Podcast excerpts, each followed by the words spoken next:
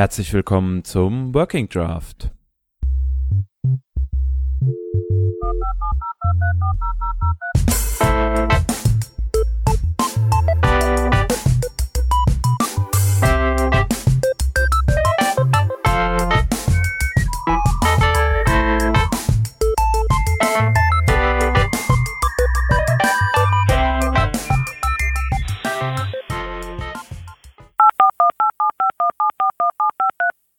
Diese Revision von Working Draft wird euch präsentiert von Stormforger.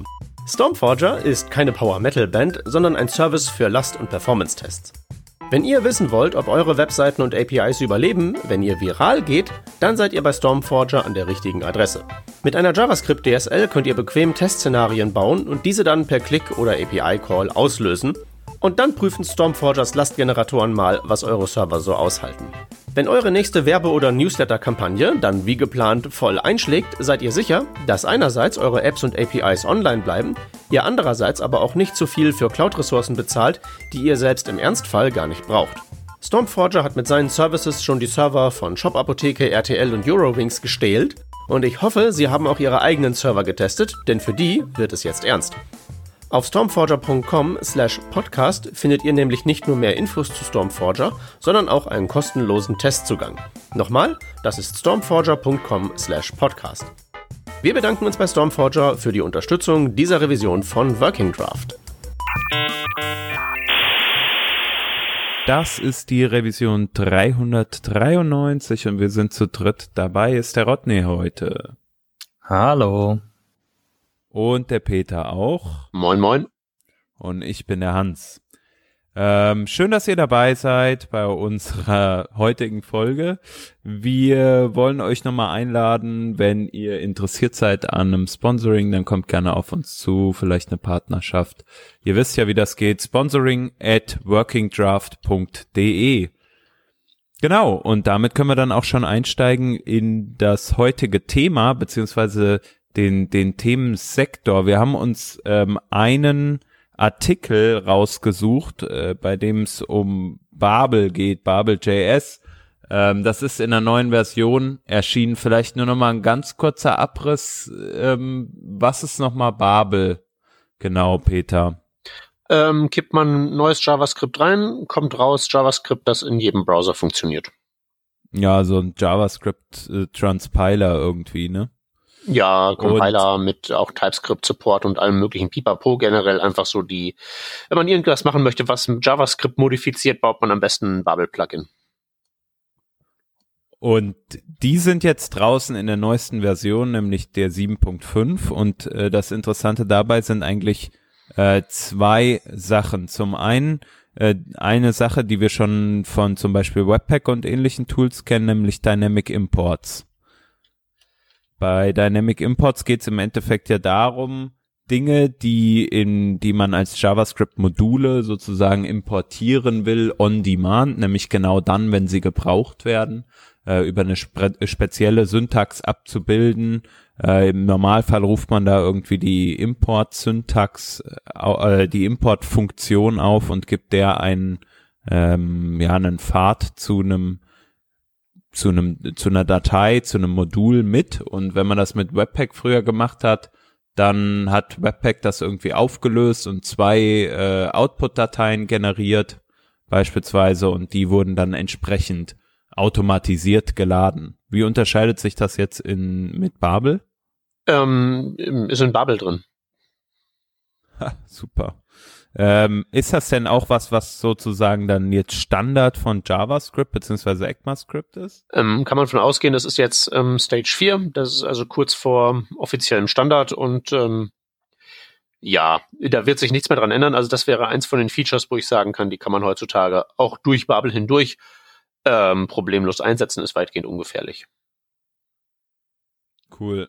Also und, ähm, wenn ich jetzt, wenn ich jetzt mal noch eine, auf eine Kleinigkeit hinweisen äh, dürfte, äh, du hast es vorhin erst richtig gesagt und dich dann falsch korrigiert. okay. äh, weil äh, du hast von der Importfunktion gesprochen. Wenn man ja. das jetzt ganz genau nimmt, ist das technisch gesehen keine Funktion, sondern das ist eine, eine Variation von diesem Import-Keyword. Und das hat eine Syntax wie eine Funktion, so mit den runden Klammern und dem String oder so. aber ist tatsächlich technisch gesehen keine Funktion und wird halt nur als funktionsartige Syntax beschrieben. Mhm. Kommt halt ein Promise raus, was man dann halt eben verwenden kann. Promise auf das Modul, die Modul-API, die man da lädt. Ähm, also nur so als Detail, du warst gerade, du warst gerade auf dem rechten Weg. Ist keine Funktion. Bin dann wieder abgedriftet. Auch wenn es auch wenn es so aussieht, ist es ist halt eben gefährlich, aber interessiert halt wahrscheinlich auch am Ende keinen.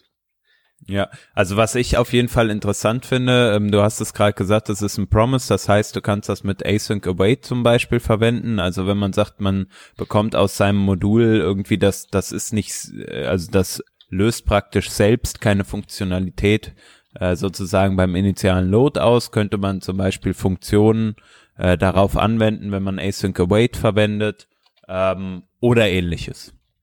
Ähm, genau, also es, es sieht wirklich aus wie eine asynchrone Funktion und fühlt sich so an.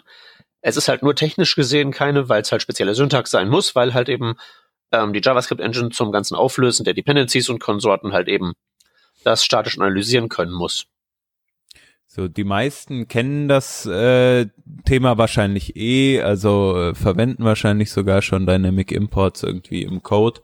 Ähm, ich find's interessant, teilweise beispielsweise bei, wenn man so in Applikationen oder so komplette Teilbereiche hat, die sich von anderen Teilbereichen unterscheiden. Wenn man jetzt sagt, irgendwie, keine Ahnung, man hat, äh, man baut äh, eine Applikation, die hat halt einen Dashboard-Bereich und hat einen äh, Bereich, der irgendwie sehr komplexe Funktionalität wie irgendwelche Charts oder etwas ähnliches anzeigt und die werden auf dem Dashboard nicht verwendet, lohnt sich vielleicht diesen Code nachzuladen äh, asynchron und dann kann man diese Dynamic Imports verwenden. Das ist natürlich super easy in der Anwendung. So die Theorie, wie sieht denn bei euch die Praxis aus? bei uns jetzt direkt ist es zum Beispiel im Projekt genauso, wie ich es gerade äh, skizziert habe. Also wir haben beispielsweise ja zwei, also eine Applikation, die zwei Dinge tut, die man sehr, sehr klar unterscheiden kann. Einmal so eine Art, ja, ähm, Ansicht für, für den Normalbenutzer und einmal eine Ansicht für, sag ich mal, eher versiertere Benutzer. Wir unterscheiden das ein bisschen genauer. Und der versiertere Benutzer braucht auf jeden Fall bei einigen Dingen ähm, ganz anderen Code, als das äh, jemand braucht, der, der halt nur diese Standardansicht sozusagen genießt.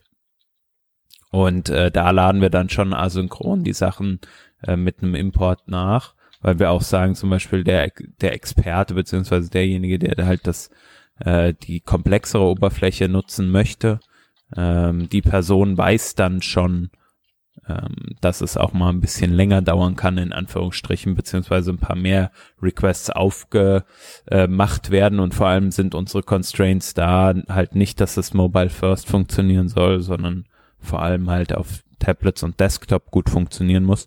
So, ähm, so verwenden wir also dann auch die Dynamic Imports schon an einigen Stellen. Aber dieses von dir skizzierte Beispiel mit dem, ich habe hier mein Dashboard als Teilbereich und irgendwas anderes als mein Teilbereich. Äh, splittet ihr eure Applikation tatsächlich so auch auf? Also genau so kann man das jetzt nicht sagen, ähm, aus dem einfachen Grund, weil halt super viele Funktionen aus Teil 1 auch in Teil 2 verwendet werden. Ähm, wir haben aber explizite, sagen wir mal, Module, die wir halt wirklich dann per Dynamic Import nachladen. Und was wir jetzt, also wir sind als React-App unterwegs und da gibt's ja diese Dynamic Imports in so einer äh, Stück weit anderen Syntax. Ähm, ich komme da jetzt gerade nicht drauf, wie das heißt bei React. Da, auf jeden Fall kann man da ja auch die Komponenten einzeln nachladen lassen. Also das funktioniert so ein bisschen anders. Ich bin mir gerade nicht 100% sicher, wie wir das verwenden. So lazy. Eigentlich auch als, lazy ja, genau, Components Gedöns. Ja, genau. Ja, also ich, ich fragte deshalb, weil wir in, in unserer Applikation so ein Splitting nach Sektion auch überhaupt gar nicht machen. Mhm. Ähm, aber das, was du jetzt beschrieben hast mit äh, bestimmte Features für bestimmte äh, Nutzergruppen nachladen, das schon eher. Also wir haben zum Beispiel so eine äh, Teile für, also Support Code für QA. Alles, was irgendwie mhm. Testautomatisierungszubrot ist, Also wir haben da nicht ein Bild für Produktion und ein Bild für Testen, sondern es ist eine Applikation. Und wenn du sagst, ich will jetzt halt irgendwie mehr können, um hier im UI was zu manipulieren, expose mir mal die Daten irgendwie in Global Scope, dass ich da irgendwie Methoden aufrufen kann, um den UI-State zu manipulieren aus dem Test heraus, dann äh, wird das nachgeladen. Oder in der ähm, Internationalisierungswelt äh, laden wir so, ähm, also ja, die Sprache an sich nach, aber auch die äh, Polyfills für i18n, wo das nicht äh, vorhanden ist. Da nutzen wir allerdings die Webpack äh, bereitgestellten Lazy, wie auch immer der Kram heißt, Import-Geschichten. Hm. Also das ist ja auch praktisch, äh, funktioniert ja genauso, glaube ich, wie jetzt diese ECMA-Script-Syntax, die wir gerade besprechen, die jetzt in Babel gelandet ist, ne? Also mit einer Import, was aussieht wie eine Funktion und ähm, auch wie ein Promise praktisch ähm, ja reagiert, auf das man warten kann. Ähm, oder verwendet ihr das irgendwie anders? Nee, schon genauso. Hm. Ja, also es ist halt auch super trivial, finde ich, weil man sich halt im Code keinerlei Gedanken mehr darum machen muss. Also es ist wirklich so, okay, ich mache hier meinen Promise und awaite den und dann bekomme ich einfach äh, ja einen Set an Funktionen, was ich in dem Modul exposed habe, zurück. Und damit kann ich weiterarbeiten, wenn ich das möchte. Das ist einfach sehr trivial, finde ich, zu verwenden. Ähm, ja, ganz, ganz so weit würde ich nicht gehen, weil wenn du das zu intensiv betreibst, dann lädst du halt wieder 25 kleine Dateien nach. Das ist richtig. Und da muss man sich dann Gedanken machen, ist es einem das wert? Weil, also, sagen wir mal zum Beispiel, du reagierst halt wirklich dann, wenn du es brauchst. Also du baust eine neue Seite ähm, und, und lädst halt irgendwie zwei Module nach oder eins ähm, und auf Klick lädst du ein weiteres nach oder so, dann und du, kannst dir sicher sein, dass es eine Verbindung gibt, zum Beispiel auf deinen, auf deinen Server, also das Internet verfügbar ist und du nicht offline unterwegs bist. Ähm, ich finde, dann ist es überhaupt nicht schlimm, wenn man so denkt und sagt, okay, äh, ja, wir, wir laden halt kleine Module nach, weil lieber weniger Code initial shippen, schnell die Applikation rendern und dann kann man ja immer noch äh, die Sachen halt on demand nachladen. Finde ich. Welche Nachteile siehst du da jetzt ganz konkret? Abgesehen davon, dass man viele Requests aufmacht? Ähm, ja, abgesehen davon eigentlich jetzt erstmal keine. Naja, man muss es halt machen, ne? Man muss es halt irgendwie auf dem Schirm haben und so ein bisschen das auf, dem, auf der Schulter sitzen haben, wo kann man da jetzt irgendwie wirklich was dynamisch nachladen, weil auch mit Async Await ist es halt irgendwie ein vergleichsweise kleiner Akt, aber immer noch einer, sowas halt eben zu machen, statt einfach stumpf oben alles zu importieren und dann ist halt alles da und los geht's. Hm. Also ja, ich habe ich habe mir da ein bisschen mehr, ich sag mal, Arbeit gemacht, um gerade was jetzt bei diesen Internationalisierungsgeschichten, äh, was die angeht, sinnvollere Pakete zu schnüren. Also da gibt's dann nochmal so Aggregationsdateien, um ein Modul, eine Datei im Prinzip nachzuladen, äh, wo ich dann die Sprachvariationen für sämtliche Polyfills drin habe, die eigentliche Sprache, neue irgendwelche Metadaten für irgendwelche Bilder austauschen und so weiter, dass ich im Prinzip ein File habe, das ich nachladen muss. Weil du sonst da halt doch eher warten musst in unserer Infrastruktur, weil wir sowas wie HTTP 2 ja bis heute nicht können. Ja, das geht uns genauso. So ist das in, äh, ich, ich nenne es jetzt mal liebevoll deutschen äh, behördenähnlichen Großunternehmen. Ah, du bist noch nicht behördenähnlich, das glaube ich nicht. Bei uns? Nee, also behördenähnlich. Ich habe letztens eine äh, Anfrage bekommen, ich soll mal hier Schulung machen mit Bootstrap und jQuery. Das ist Behörde. Auch schön. Ähm, Ja, aber vielleicht sollten wir doch noch mal gucken, was es sonst noch so Neues gibt im Babel 7.5 Universum. Äh, ja, wollen wir mal über den über den Pipeline Operator sprechen? Oh, das klingt interessant. Erklär uns Nord Stream 2. Ich hoffe, wir kriegen die äh, diese Revision veröffentlicht, äh, so, so, solange wie der Witz noch funktioniert. Äh, Entschuldigung. Naja, äh, hier, äh, Pipeline Operator. Ähm, man könnte ja theoretisch irgendwie normale Funktionsaufrufe schreiben und dann Function Call in einem Function Call in einem Function Call haben. Oder man steht halt eher darauf, dass das so aussieht wie früher mit Promises, then, then, then, dass man so untereinander wegschreiben kann und einen Datensatz gleichsam durch mehrere Funktionsaufrufe durchreicht. Äh, und das ist der Pipeline Operator, wo man letztlich mit einem speziellen Token, äh, Pipe und ähm, größer als Zeichen nacheinander Funktionen wegschreibt und dann werden Daten tatsächlich von oben nach unten durchgepiped. Und wie das halt immer so ist, äh, gibt's mehrere konkurrierende Vorschläge, wie das semantisch und syntaktisch wohl sein sollte. Und in Babel gibt's sie alle. Und ganz neu ist der, äh, die sind die F-Sharp-Pipelines, die aus benannter ähm, Programmiersprache wohl gemobst wurden. Und die zeichnen sich dadurch aus, dass die im Gegensatz zu dem ähm, anderen Pipeline-Proposal, den sogenannten Smart Pipelines, nicht ein Platzhalterzeichen verwenden, sondern alles irgendwie explizit und langweilig, aber dafür halt eben auch wort- und tokenreich sich schreiben lassen. Hm. Nochmal ganz kurz zu diesen Smart Pipelines äh, für mich hier zum Verständnis ich sehe da jetzt und vielleicht auch als Vorbereitung auf das, was gleich kommt, ich sehe da jetzt so ein, so ein Pound-Zeichen, also so ein Hash. Ähm, ist das das vorgesehene, im Moment vorgesehene äh, Zeichen dafür oder kann man da verwenden, worauf man lustig ist und legt das irgendwie fest? Nee, das ist äh, dieses Zeichen, das ist dafür vorgesehen. Okay. Und ähm, sagt halt eben hier bitte den Wert einsetzen, der äh, von oben reingereicht wurde. Also das Szenario mhm. ist, für die Hörer, die da eventuell nicht zuschauen, äh, sollten sie vielleicht machen. Die Syntax ist nicht ohne, aber wir haben den Bubble-Post äh, verlinkt auf den Shownotes. Ähm, also die Idee ist ja eigentlich, dass man lauter einstellige Funktionen hat und die haben alle einen Parameter, der wird von oben nach unten runtergereicht. Wenn man dann doch mal äh, zwei Parameter hat, ist halt eben bei den Smart Pipelines die Idee, dass man, wenn man zum Beispiel sowas hat wie add 7 und dann den Wert vom vorherigen Schritt, dass man die Stelle, wo der vorherige Schritt, also als zweiter Parameter von add, äh, wo der hineingegeben werden soll, das markiert eben durch ein Hashzeichen. Ja. Was haltet ihr davon? Ja, nix, das äh, braucht keiner. Nichts. Ist noch das mehr, braucht keiner ist noch mehr Syntax-Zirkus und lenkt halt davon ab, dass dieses JavaScript endlich mal irgendwie äh, ein paar inhaltliche Updates gebrauchen könnte, statt noch mehr syntaktischem Zucker. Wenn es der Babel ohne weiteres implementieren kann, dann brauchen wir das nicht. Mittlerweile, würde ich halt echt behaupten. Das war jetzt leider zu viel, um es nochmal zu wiederholen, aber was der Peter sagt. Ja.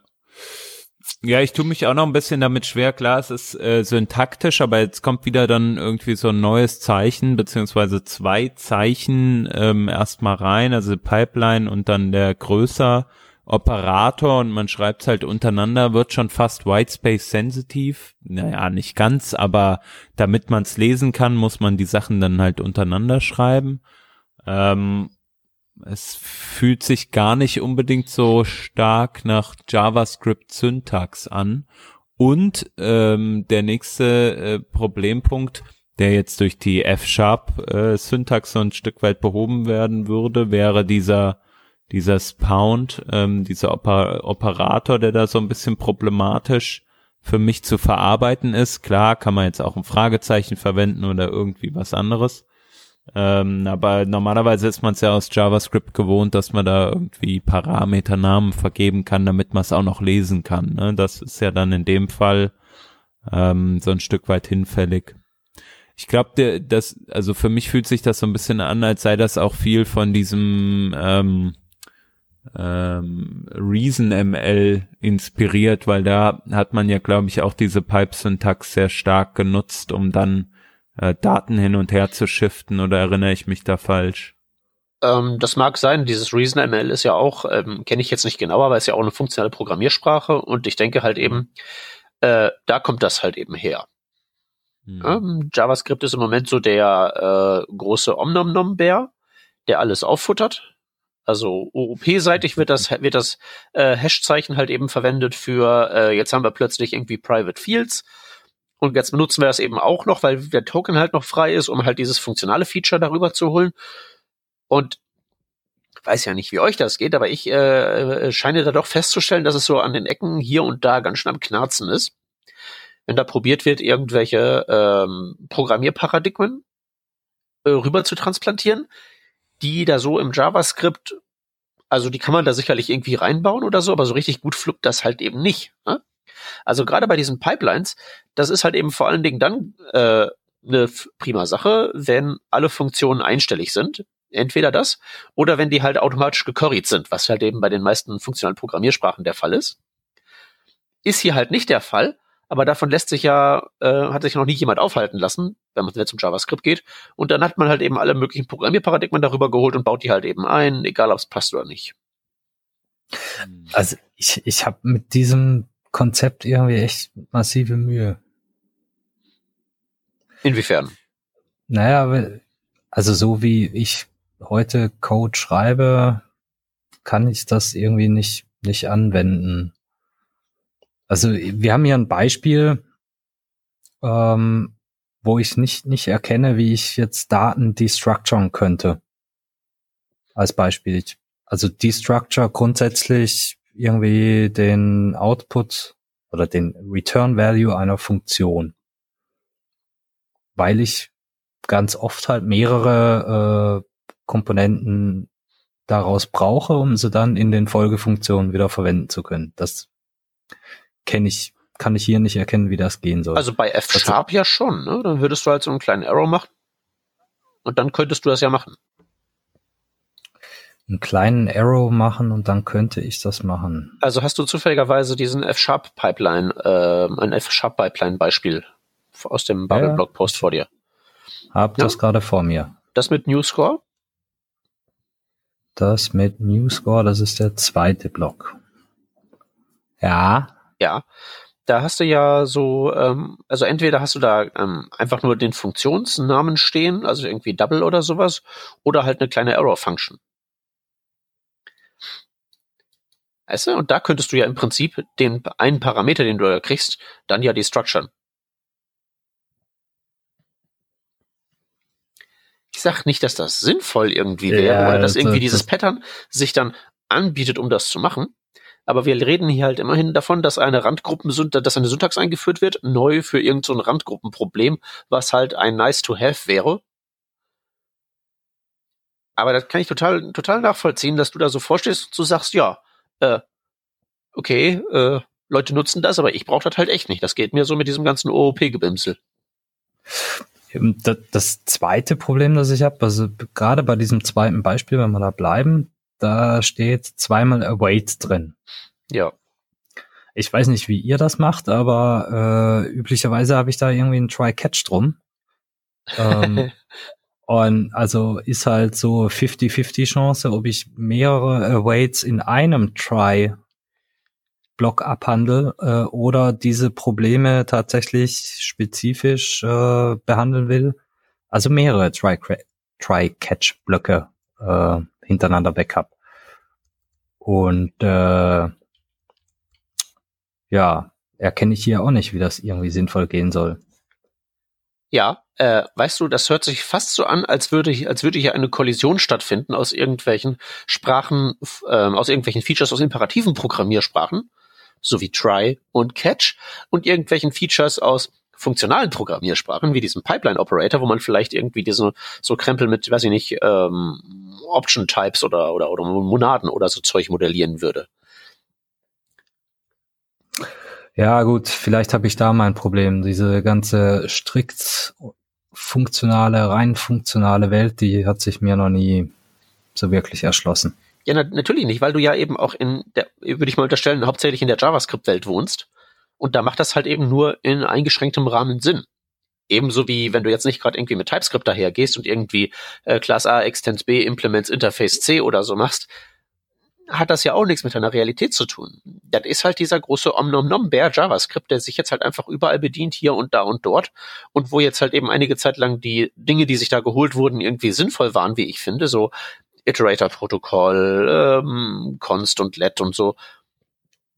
Weiß ich jetzt halt eben nicht, was dieses ganze Hinzufügen von noch mehr äh, syntaktischem Zucker jetzt äh, so bringen soll auf lange Sicht. Also irgendwie das kann man doch gleich einfach als Babel-Plugin belassen oder einmal ein Makrosystem schreiben, sie alle zu knechten und dann war's das.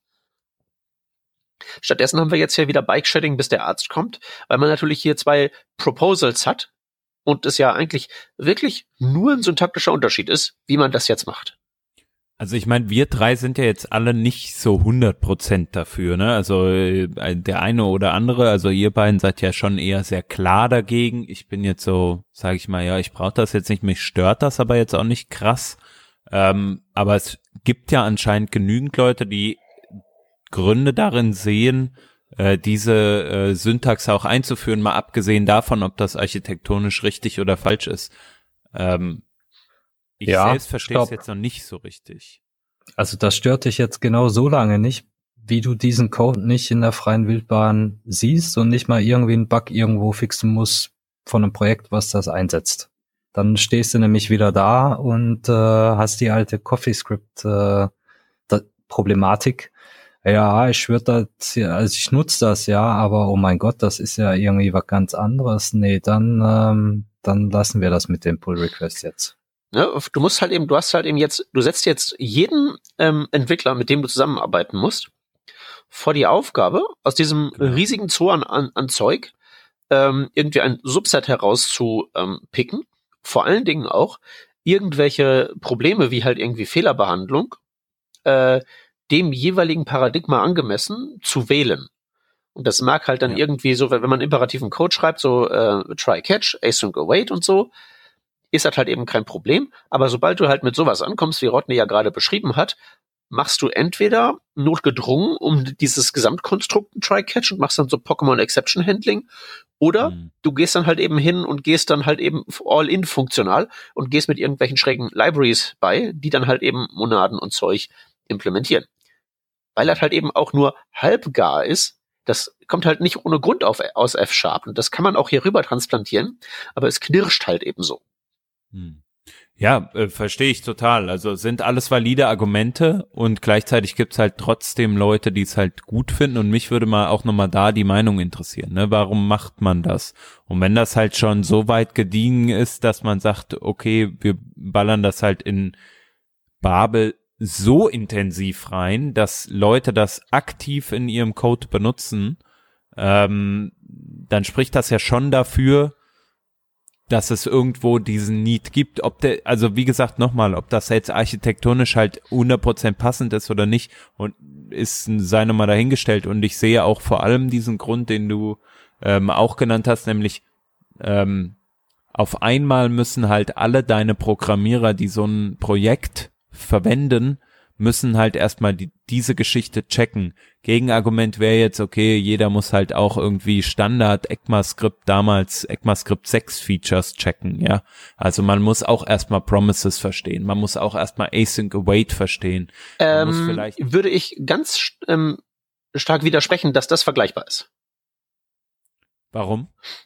Ähm, also gerade Async Await macht, das ist das einzige JavaScript-Feature der letzten Zeit, ähm, das so von dem Charakter ist, wo ich mir, ähm, äh, wie ich es mir wünschen würde. Weil das nämlich etwas ermöglicht hat und eine, eine, und eine äh, fundamentale Vereinfachung von Code bedeutet hat. Weil, bevor du dieses Async Await hattest, musstest du halt tatsächlich mit Promises und then dir einen abbrechen und hattest genau den gleichen mhm. Mismatch, über den wir jetzt reden. Du willst eigentlich in einer prinzipiell erstmal imperativen Programmiersprache mit for und while und if und else was machen, bist aber äh, durch Asynchronität, sei es durch Callbacks oder durch Promises, in diese seltsame äh, Funktionsjongliererei gezwungen. Und ja. Async Await ist ja im Prinzip ein Opt-in äh, wieder zurück in imperativen Code.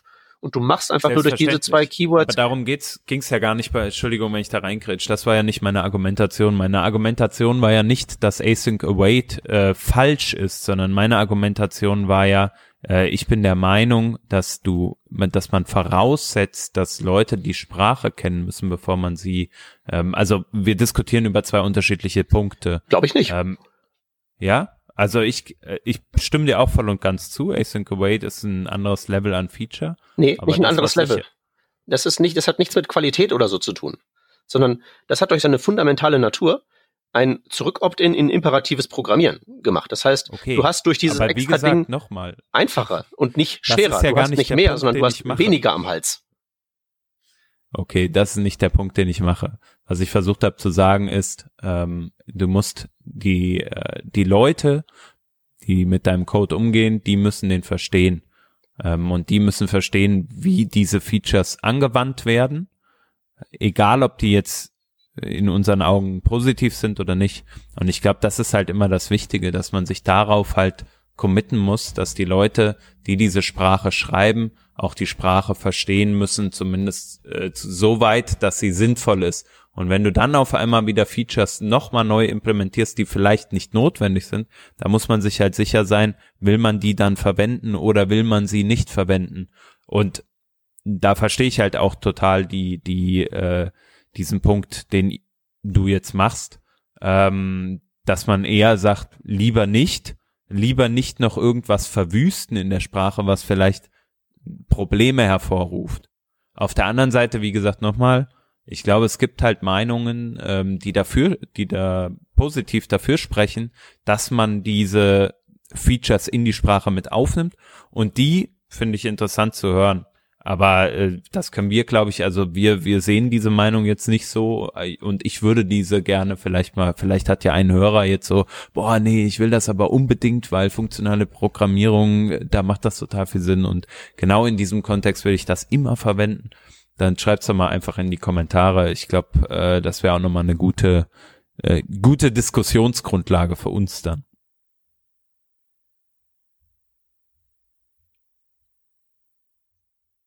Ja, okay. Jetzt äh, magst du nichts mehr dazu sagen, Peter. Ja, nee, also ich, ähm, wie gesagt, ich habe nichts dagegen, dass es neue Features gibt und was nicht alles. Aber das ist halt das Gegenteil von Async Await. Das vereinfacht nicht die Welt durch seine Existenz, sondern verkompliziert sie. Nicht, weil es ein, ein Mehr ist, das ist Async Await auch, sondern weil es halt eben wieder ähm, sozusagen, das, das, da ist das Ruder einmal in Richtung Imperativ und alles easy peasy und ich kann mein ganzes altes Zeug wieder benutzen und jetzt geht's wieder weg und ich kann mein altes Zeug nicht mehr benutzen. Und diesem ganzen Ding, diesem ganzen JavaScript fehlt einfach da einfach mal irgendwie so äh, Steuerung, was ja irgendwie auch klar ist, wenn man sich anschaut, wie es da, äh, wie es da entsteht. Und der Hauptgrund, warum wir sowas kriegen, solche Features, ähm, ist, glaube ich, mit auch, dass alles andere, dass so der große Wurf wahrscheinlich nicht durchsetzbar ist, wahrscheinlich nicht implementierbar ist, wahrscheinlich in diesem Prozess, der da vorherrscht, nicht machbar ist, so dass wir halt notgedrungen mangels Alternativen mit so Kitchen Sink Zeug enden und dass sowas wie Async Await die Ausnahme bleibt oder das, was ich halt eben bei jeder Gelegenheit und in jedem Podcast aufs Neue fordere, dass man vielleicht mal so die Möglichkeit kriegt, dass Objekte ihre eigenen Vergleichsalgorithmus implementieren können. Glaube ich halt nicht dran, dass wir das jemals kriegen, weil das halt eben ein fundamentaler Wurf wäre. Und stattdessen gibt es Syntax hier, Syntax da, Syntax dort. Und hin und wieder mal einen kleinen semantischen Streusel, aber vor allen Dingen mehr und mehr und mehr Möglichkeiten, immer wieder das Gleiche zu sagen, jenseits jeder Designrichtung, einfach nur mit einem großen YOLO. Statt dass die Sprache mir irgendwie mal Leitplanken gibt und sagt, hier, so läuft das, ähm, muss sich halt eben jeder seinen eigenen Dialekt zusammenpicken und in zehn Jahren sitzen wir und das ist größer als C++. Wartet's ab.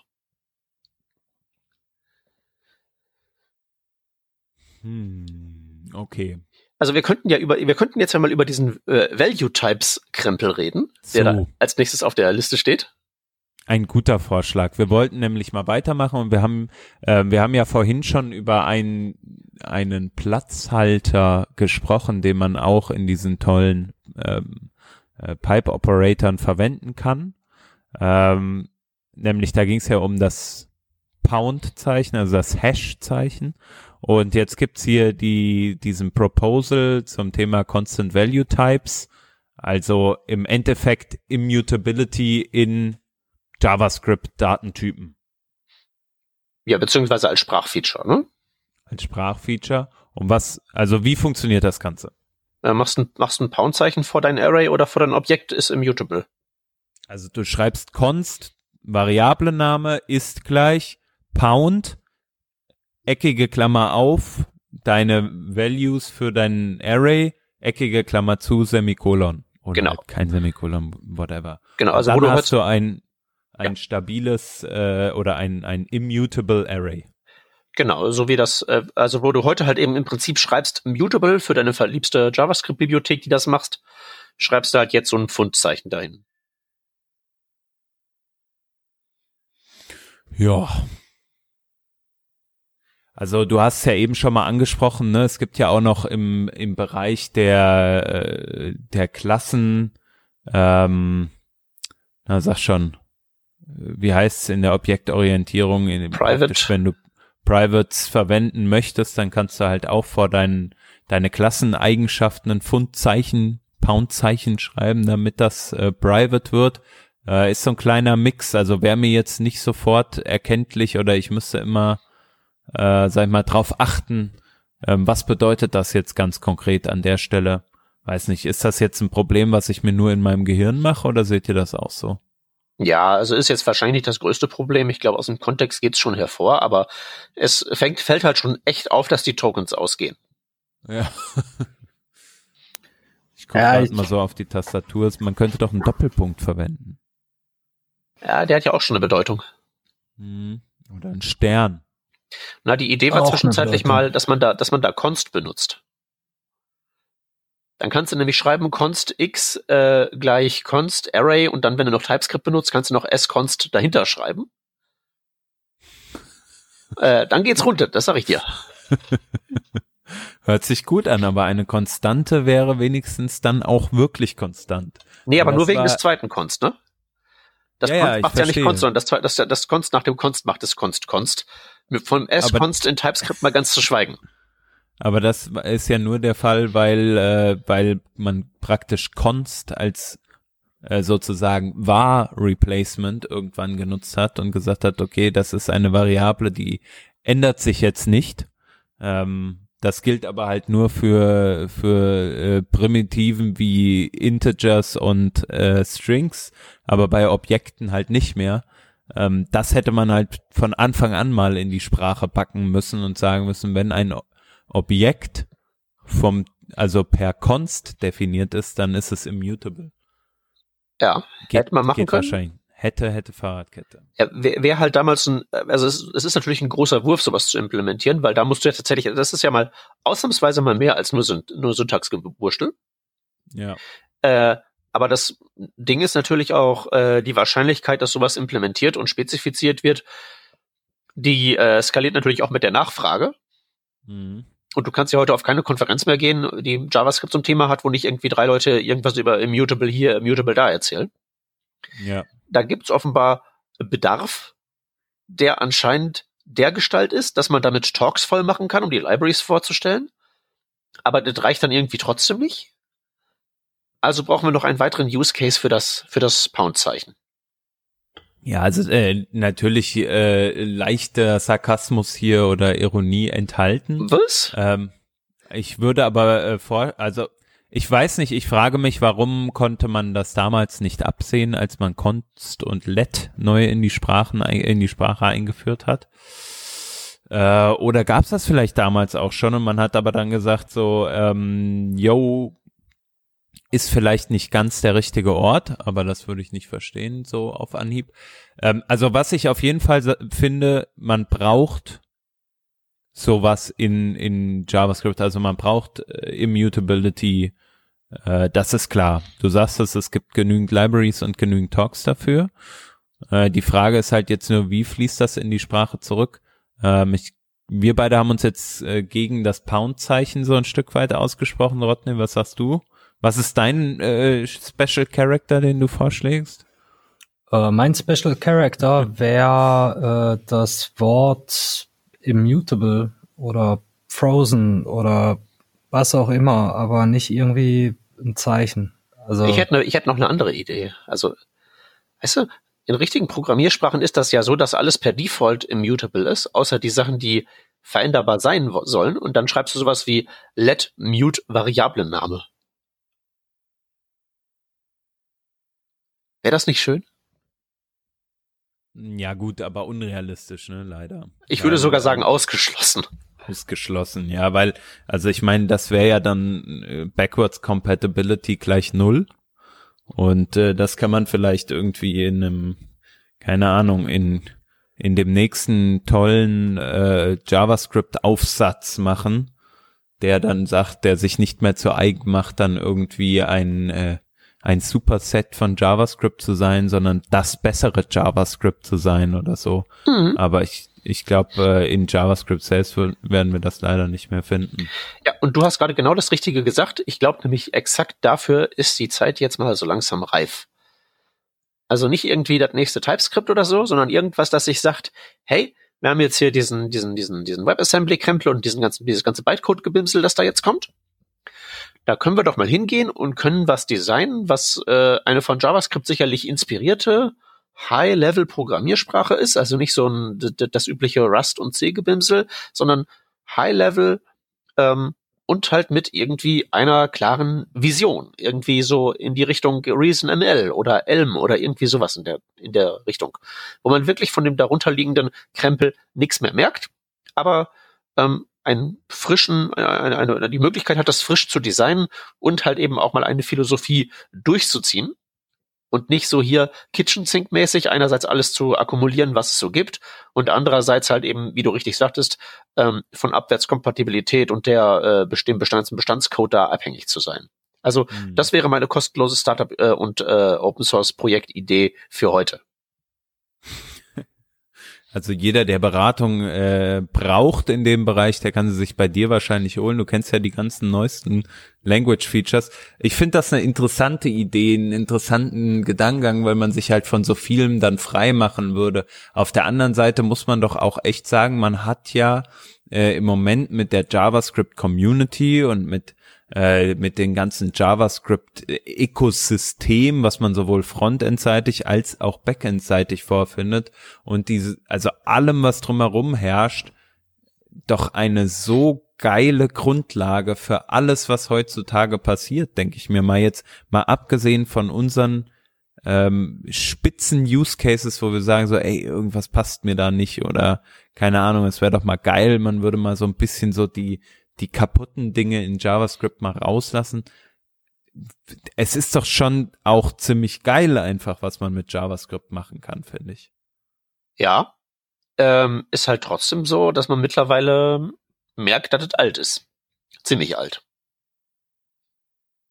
Hm. Also nicht nur so die akkumulierten Features, auch so diese ganze, also der, der, die, die Designrichtlinien, die ganzen Designgrundlagen mit so ähm, ne, das, das Pendel schlägt ja immer so hin und her zwischen irgendwie statisches Typsystem rettet uns alle und statisches Typsystem braucht kein Mensch und man pendelt ja immer mhm. zwischen diesen beiden Extremen und JavaScript ist natürlich ein berühmter Vertreter von dem einen, äh, von der Einrichtung. Ne?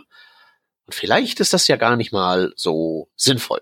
Ne? Vielleicht ist es ganz gut, sich von so Dingen ähm, inspirieren zu lassen, die halt einfach so in so ganz, ganz vielen Basics einfach so ein bisschen fortschrittlicher sind wenn ich jetzt mal wieder mein Rust-Beispiel heranziehen möchte, ich meine gar nicht hier Borrow-Checker und sowas, sondern wirklich so ganz basale Syntax-Sachen, wie das zum Beispiel irgendwie ein if-Block eine Expression ist, wo ein Wert rausfällt.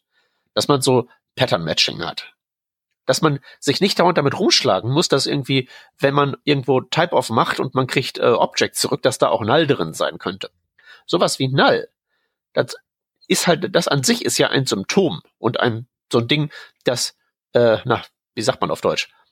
Damit kann, das ist halt eben so ein Marker, an dem anhand man dem man an, anhand von dem man diese Sprache datieren kann. Wie alt die ist. Sowas hat man halt eben heutzutage nicht mehr. Und da muss man sich damit auch nicht mehr rumschlagen, sondern andere Möglichkeiten, Abwesenheit von Werten auszudrücken. Und wenn ich mir halt eben diesen ganzen schönen modernen Krempel angucke, den man links und rechts von mir hat, und dann mache ich halt wieder ähm, Type of äh, irgendwas. Und das denke ich mir halt eben, könnte doch so schön sein. Ne? Klar, das nächste, mhm. zwei Sekunden später mache ich npm install irgendwas und bam, habe ich mein Projekt fertig und kann Feierabend machen. Das ist natürlich auch toll. Ja. Aber vielleicht kann man ja irgendwie beides haben. Hm. Ja, was halt doch wieder nach einem, nach irgendwas ruft, was nach JavaScript compiled. Ja, oder halt eben nach, nach was im Webbrowser läuft, ne? Also ja, okay. WebAssembly. VB-Script. Ach so. Ich dachte jetzt mehr so an, an die Richtung. okay.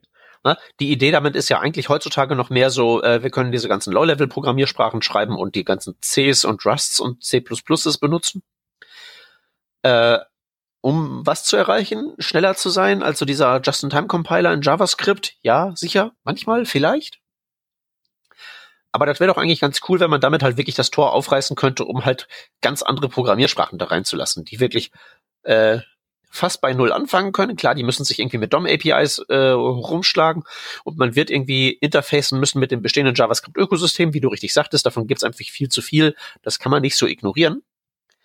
Aber trotzdem, mir ist nach was Frischem. Mhm. Ja, ich bin mal gespannt, wie sich das entwickelt. Vielleicht äh, sitzen wir ja in zwei Jahren hier und sagen, boah, hast du schon das? Und wer kennst du noch damals, als wir damals, sag ich nach zwei Jahren, dass wir, als wir JavaScript neulich noch in React diese App maintainen mussten? Ich bin gespannt.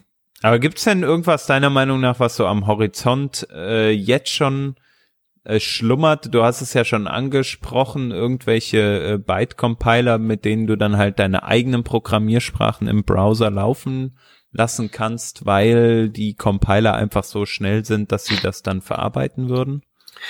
Ähm, nicht, dass ich jetzt wüsste. Also das, ähm, ich bin da jetzt auch, was so den technischen Unterbau in dem Bereich angeht, nicht so irreversiert. Aber ich meine, es ist ja tatsächlich so, dass hin und wieder mal, äh, also selbst in einer Zeit vor diesen ganzen Technologien, die du gerade genannt hast, ja, irgendwelche Sprachen hochpoppen, die anders sind mhm. als JavaScript, die relativ großen Erfolg haben. CoffeeScript ähm, oder halt eben auch TypeScript wären da ja zu nennen. Ja. So. Und äh, gerade ersteres, das CoffeeScript hatte ja auch keinen großen kommerziellen Bäcker und wurde ja trotzdem relativ groß. Mhm. Das heißt, die grundsätzliche Offenheit für solche Sachen äh, besteht, denke ich mal, schon. Die Technologie wird besser, ich denke, das ist dann halt nur eine Frage der Zeit, bis wir sowas halt auch mal sehen. Ich kann es im Moment noch nicht erkennen, äh, aber ich würde es gern haben wollen. Okay. We will see. Schreibt mal eure Meinung auf Twitter äh, oder bei uns ins Blog äh, in die Kommentare. Wollt ihr eine andere Standardsprache für den Browser als TypeScript. Äh, Entschuldigung, als JavaScript, ja oder nein? Wir müssen mal eine Abstimmung machen. Naja, naja, naja, nicht eine andere. Das JavaScript, das wird sicher nicht weggehen. Eine Aber zusätzliche. So, ja. ja. Die so die gleiche Convenience bietet, was so npm-Install angeht.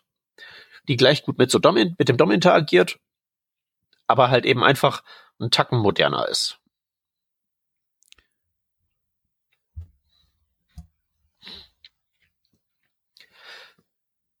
Ne? Also bezüglich Oldschool, da könnte man jetzt eben, wir haben doch so einen, einen Artikel hier in den Show Notes liegen über äh, Array-Sortierung. Äh, ja. War halt ja bis vor kurzem äh, einfach mal, sagen wir mal so, das war nicht nicht stabil, das Sortierverfahren von Array.sort aber das war halt einfach nicht vorgegeben, weil war halt egal. Außer wenn es halt nicht egal war. Ja, und das kriegen wir jetzt. Jetzt wird's repariert für ES 2019. So, erklär doch mal nochmal ganz kurz, worum geht's da genau. Also äh, sagen wir mal, ich habe einen Array an Zahlen und sortiere die 0, 1, 2, 3, 4, 5. Ähm, alles gut. Also sagen wir, oder das Array ist halt irgendwie durcheinander und ich sortiere es, dann ist alles gut am Ende, weil die Reihenfolge ist sehr klar äh, Aussage, wie sagt man denn? Also ist sehr klar definiert.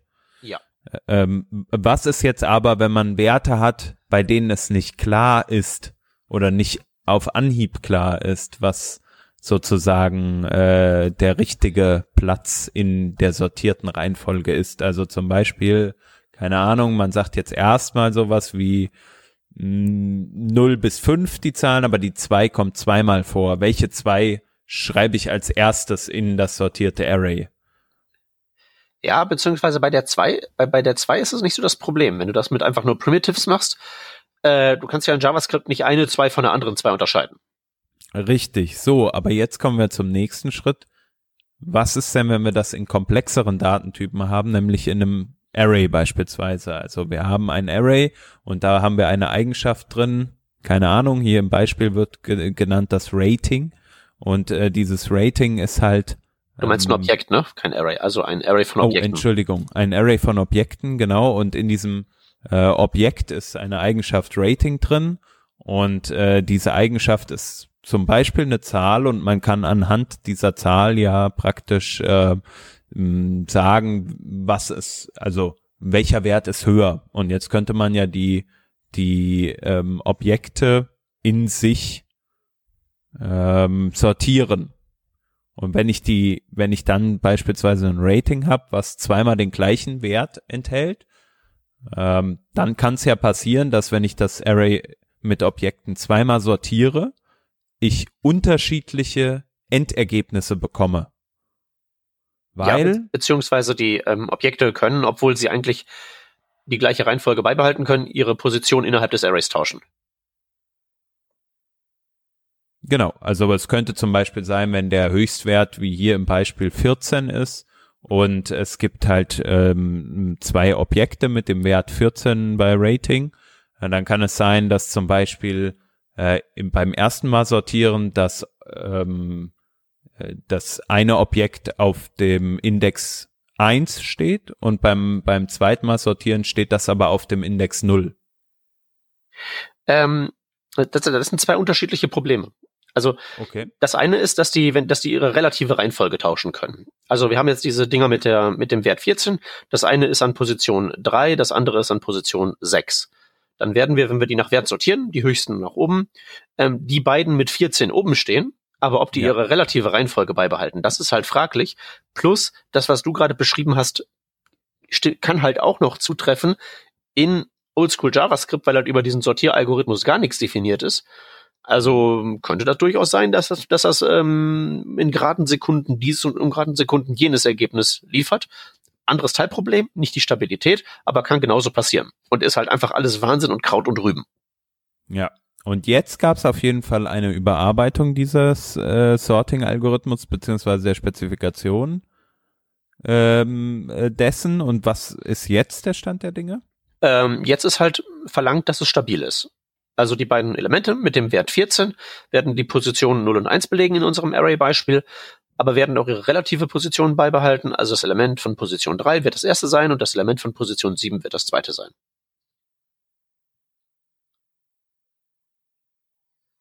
Cool.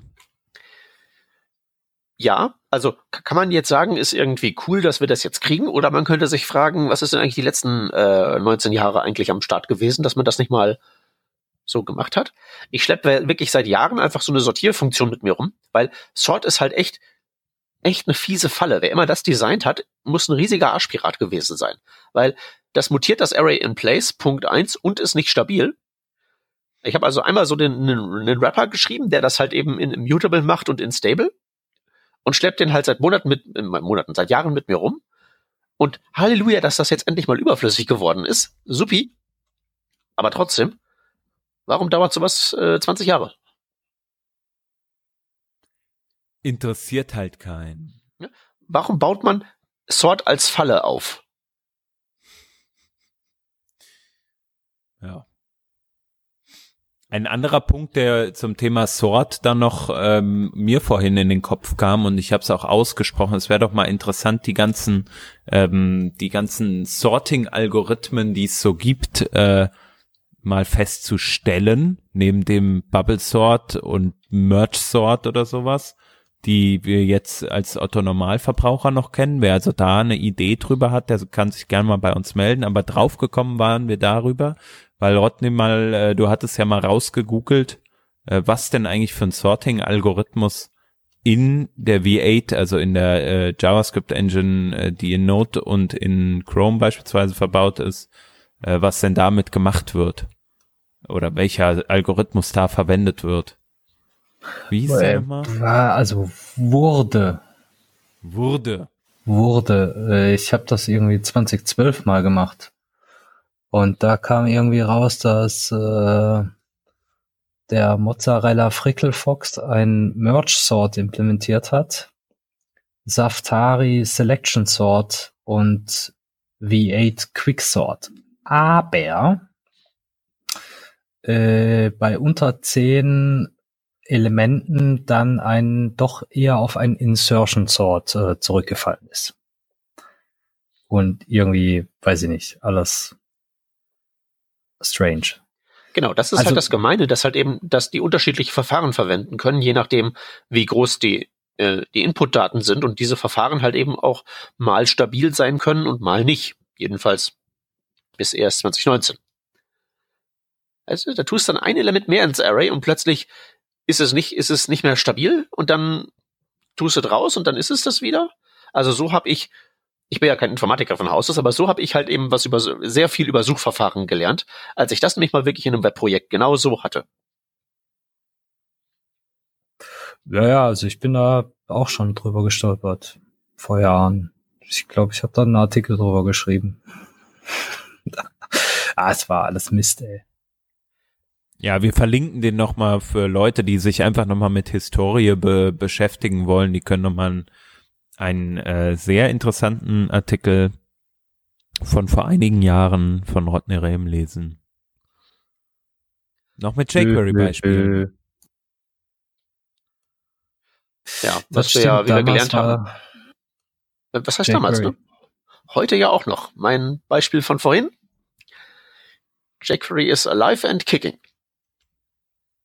Geil. Ja, die haben auch neulich noch hier äh, einen Security-Patch rausgehauen. Für die Leute, die es nicht mitbekommen haben. Nur mal so am Rande. Machen wir ja nicht mehr so, so akute News verkünden. also jQuery updaten auch in den alten Projekten bitte. Genau. Oder und, und halt eben, wenn es darum geht, irgendwie auf dem DOM rumzuhacken, gerne weiter benutzen und nicht irgendwie da manuell sich mit Query Selector einen abzubrechen. Also. Naja. Nee, doch, so oft wie, so oft wie mich ich halt eben die Frage gestellt kriege, hey, hier, äh, ich habe hier Query Selector gemacht, warum kann ich da nicht drüber mappen? Naja, das ist ein Zweizeiler, ein Query. Echt? Also, ja, sorry, also, Array from, also ich wollte gerade sagen, machst ein Array from, dann kannst du ja iterieren. Das ist jetzt irgendwie, kannst auch mit ja. dem for-off iterieren. Ich, keine Ahnung, ja. was das jetzt, das, das lasse ich nicht gelten. Nein, naja, abgelehnt. Nee, äh, naja, das äh, jetzt bei dem bei dem isolierten Beispiel nicht, ne? aber es ist halt eben schon so, dass die ähm, Mengen von eben so, dann schreibst du mal eben, solange man da irgendwie nativ zugange ist, relativ schnell relativ viel werden und man sich dann seine ganzen eigenen Helper bastelt und sowas. Naja, das ist auch ein Thema für eine andere Sendung, glaube ich. Also äh, das Thema heute war ja mehr, ging es ja mehr um JavaScript, äh, neue Funktionalitäten und wie man alte Funktionalität replaced. So weiß nicht, wie ihr das jetzt seht, können wir vielleicht lieber in eine andere Sendung packen. Machen wir. Bevor wir jetzt noch anfangen, uns über jQuery-Funktionalitäten äh, in die Haare zu bekommen. Weil dann äh, werfe ich nämlich mal ganz schnell das Thema Custom Events in den Ring. Aber ja, anderes Thema. Ja, machen, machen, wir, machen wir nächstes Mal, komm. Ja, okay. Vielleicht bis dahin nur noch eine Ankündigung, wenn uns, äh, wenn euch mal unser Podcast nicht mehr genug sein sollte, äh, weil wir äh, nur einmal wöchentlich etwas veröffentlichen oder alle zwei Wochen, dann äh, könnt ihr auch noch mal äh, zum Thema was wir heute angerissen haben, nämlich Babel, euch den Podcast reinziehen. Die haben nämlich jetzt da auch einen am Start und besprechen da immer so das Neueste, glaube ich, äh, aus dem Bereich hm, Babel. Ja, die haben jetzt erst eine Episode stand jetzt draußen, soweit ich das gesehen habe. Aber da kommt bestimmt zeitnah mehr. Also guckt's euch mal an, wenn ihr dran interessiert seid. Jo, und äh, ich glaube, damit sind wir durch für heute. Würde ich sagen. Cool, das freut mich. Ähm, es war eine schöne Sendung. Wir haben heiß diskutiert und wenn ihr noch Meinungen dazu habt, dann wisst ihr ja, äh, ihr findet uns auf Twitter oder einfach als Kommentar ins Blog. Äh, ansonsten ähm, danke fürs Zuhören. Wenn euch dieser Content hier gefällt, dann freuen wir uns natürlich über eine kleine Spende bei Patreon. Ähm, und wir sagen nochmal Danke an alle, die sowieso schon sich da beteiligen bei Patreon. Ziemlich cool, danke. Und äh, was dann nächste Woche kommt, hier im Podcast, das müssen wir nochmal sehen. Ich glaube, wir sind da noch gar nicht so gut vorbereitet, deswegen können wir noch nichts ankündigen. Aber es wird bestimmt eine tolle Sendung, das kann ich jetzt schon versprechen. Das wird's doch immer.